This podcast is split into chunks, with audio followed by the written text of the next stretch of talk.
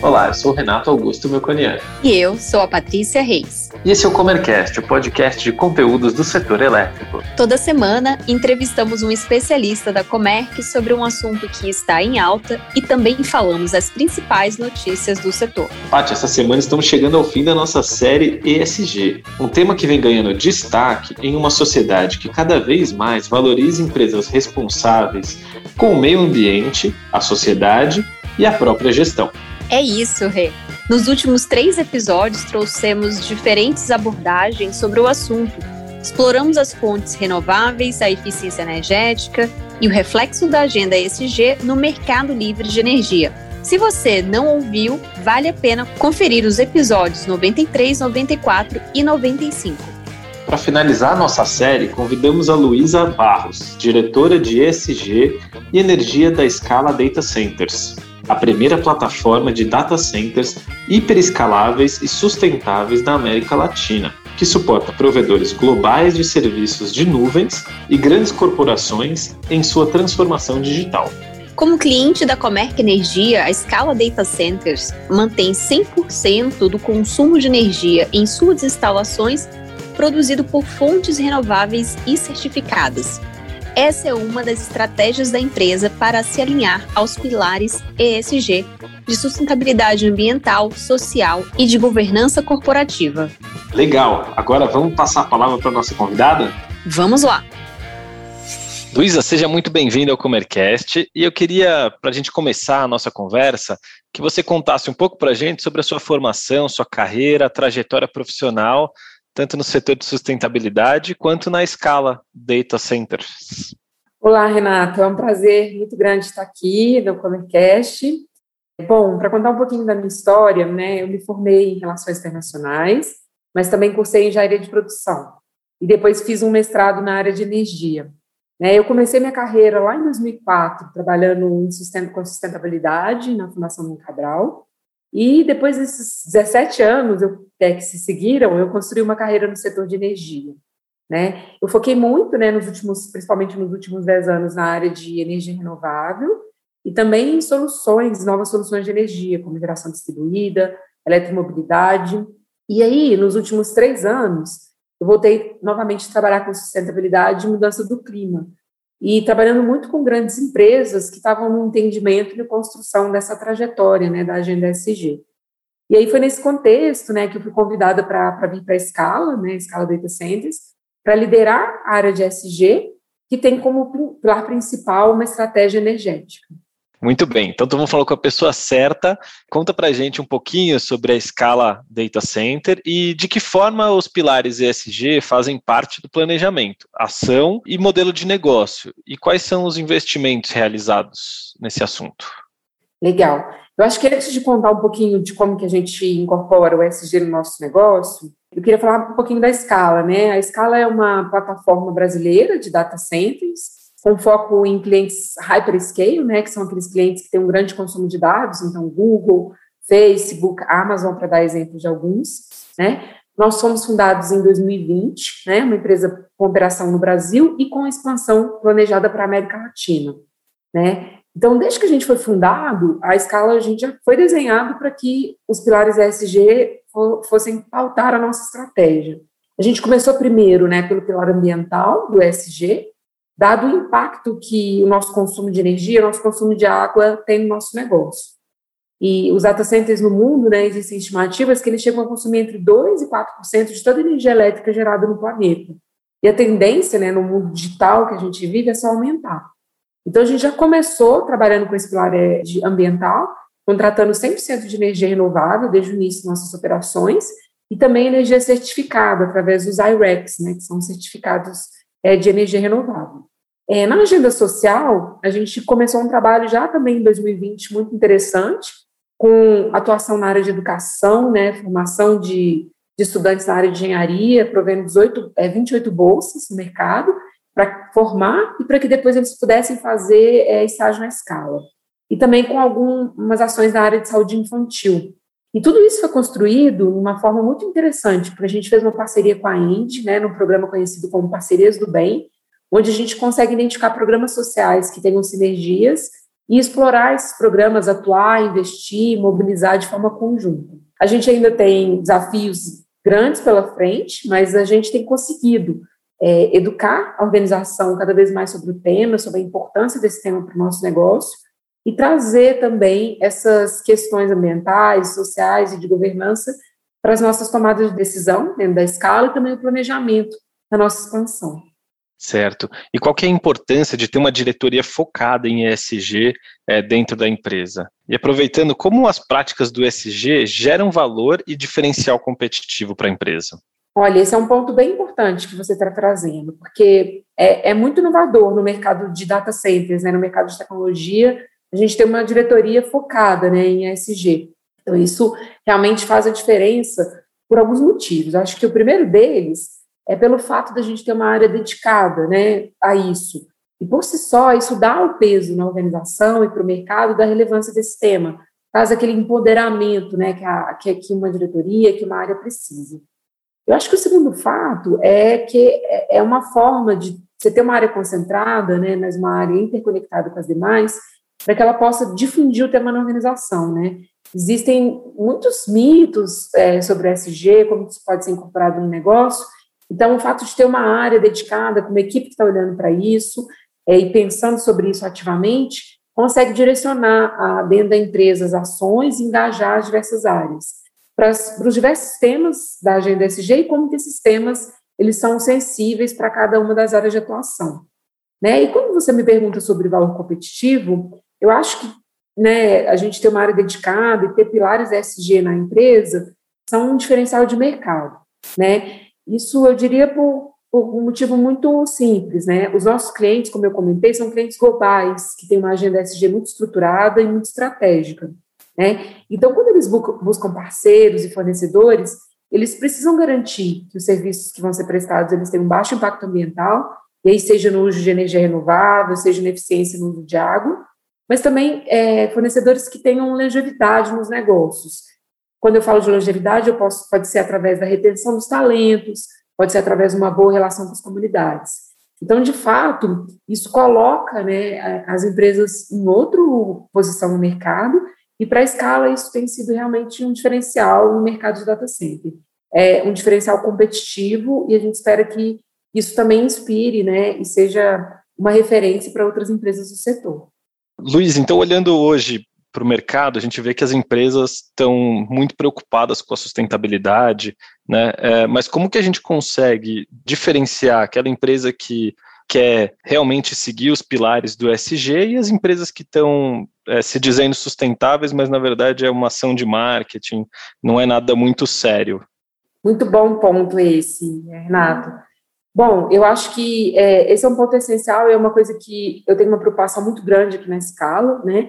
porque é, o termo sustentabilidade já existe desde os anos 70, né? O SG se popularizou nos últimos anos por causa da entrada do mercado financeiro, dos investidores com esse tipo de preocupação e exigência. Então, eu acho que saber diferenciar, né, quando uma empresa está fazendo marketing, quando uma empresa está fazendo uma prática realmente fundamentada na estratégia, é muito importante. Eu, particularmente, eu acho que é uma preocupação que a gente tem aqui na escala, é ver como que as empresas estão atuando na agenda SG. Então, vou dar um exemplo. O que é mais importante dentro dessa agenda é que a empresa ela tem uma consciência dos seus impactos né, na sua atuação é, e, tem uma, é, e esteja atuando de forma a minimizar esses impactos. Então, no caso da escala, por exemplo, a gente tem um grande consumo de energia. Né? Então, por isso, a nossa principal preocupação foi a gente reduzir esse consumo né, e também transformar esse consumo em 100% renovável. Então, eu acho que a gente verificar quando é só marketing né, das empresas em geral, é ver se a atuação delas é condizente com o impacto que o negócio dela traz. Então, acho que esse é o primeiro passo. O segundo, a segunda forma de a gente avaliar é quando a empresa faz algum tipo de anúncio, algum tipo de comprometimento, é saber avaliar realmente né, a transparência daquele comprometimento, o alcance né, daquele comprometimento em relação as práticas daquela empresa, para a gente, de fato, verificar se aquelas ações elas estão fundamentadas na estratégia ou se elas não são nada mais do que uma ação de marketing. E a Scala Data Center trouxe para o Brasil uma experiência internacional. Essa experiência diz respeito também às aplicações do, dos pilares ESG?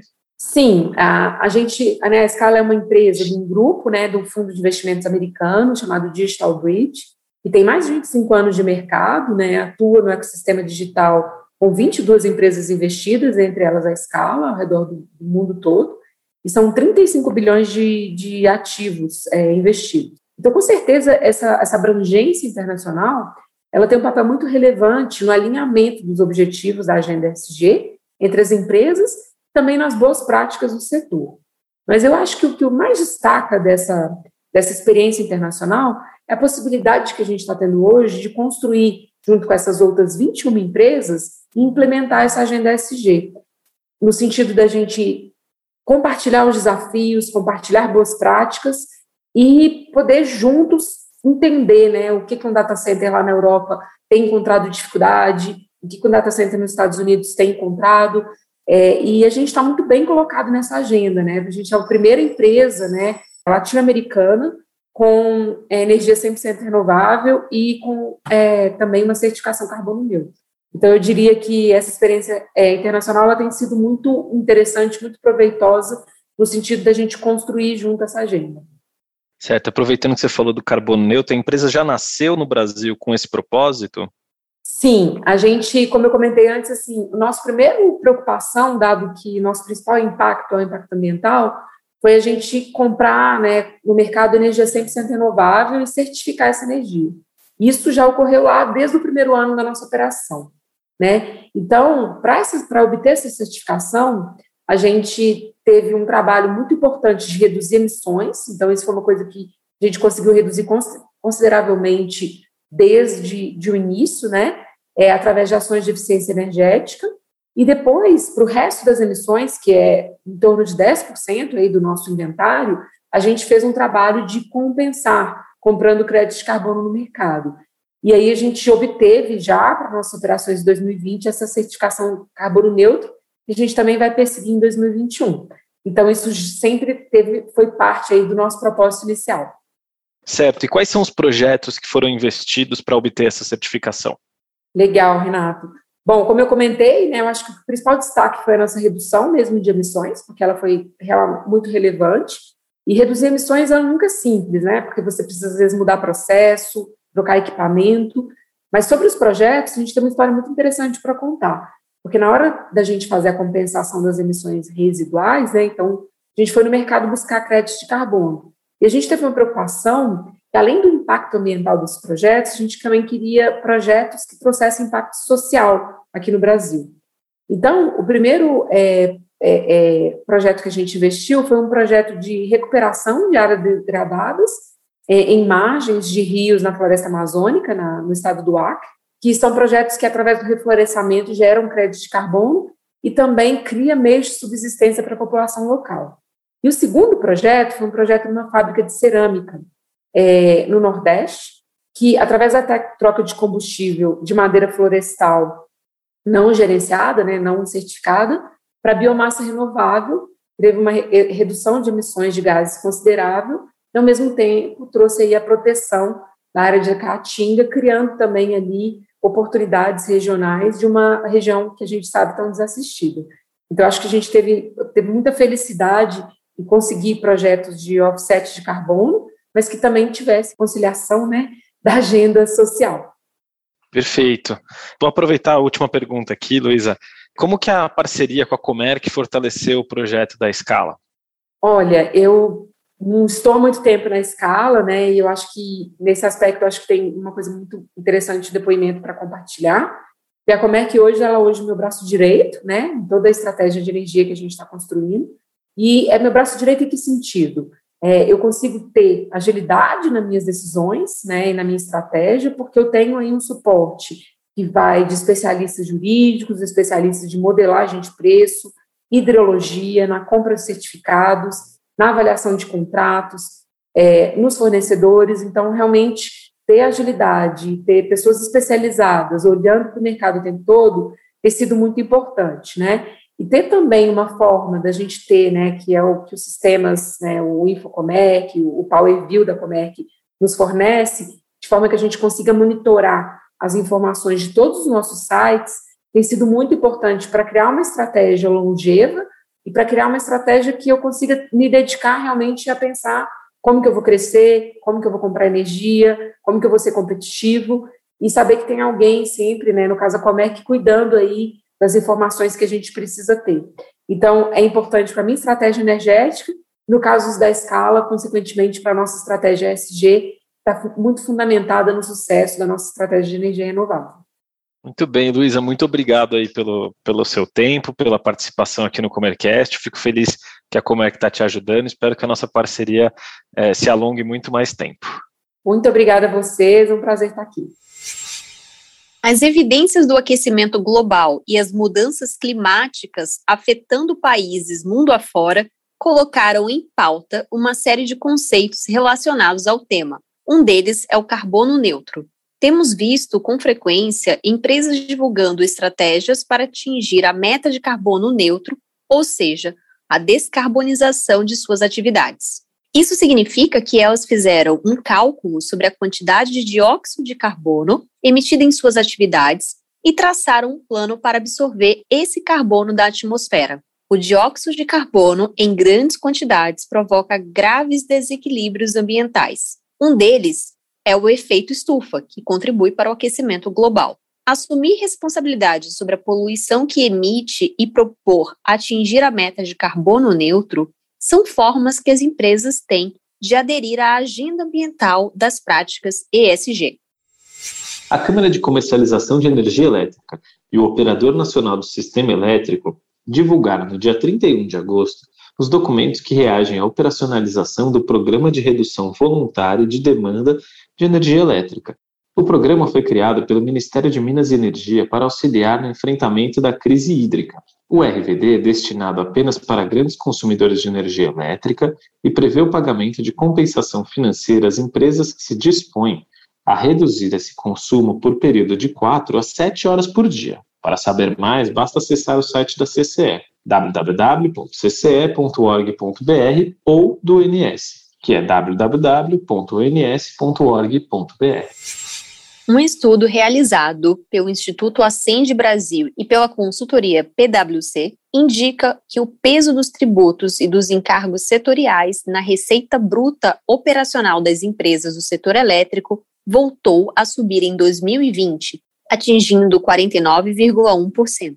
Em valores absolutos, a quantia soma 95 bilhões. O estudo mostra que houve aumento frente aos 47,3% apurados em 2019. Foram analisadas demonstrações financeiras de 40 empresas de geração, transmissão e distribuição de energia, que representam mais de 70% do mercado. Entre os tributos de destaque estão o ICMS, PIS/COFINS e ISS. No dia 3 de setembro, o governo federal editou a medida provisória 1066, que adia o prazo de recolhimento de contribuições federais para distribuidoras de energia elétrica.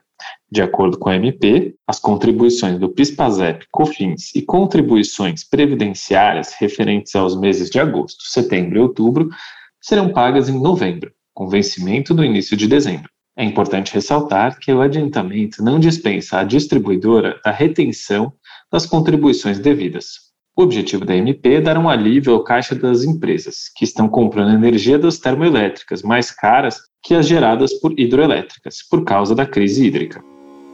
Para ficar informado sobre as notícias do setor, acesse megawatt.energy. E para conhecer mais sobre as soluções em energia que oferecemos, acesse comerc.com.br. Até, Até a próxima. próxima.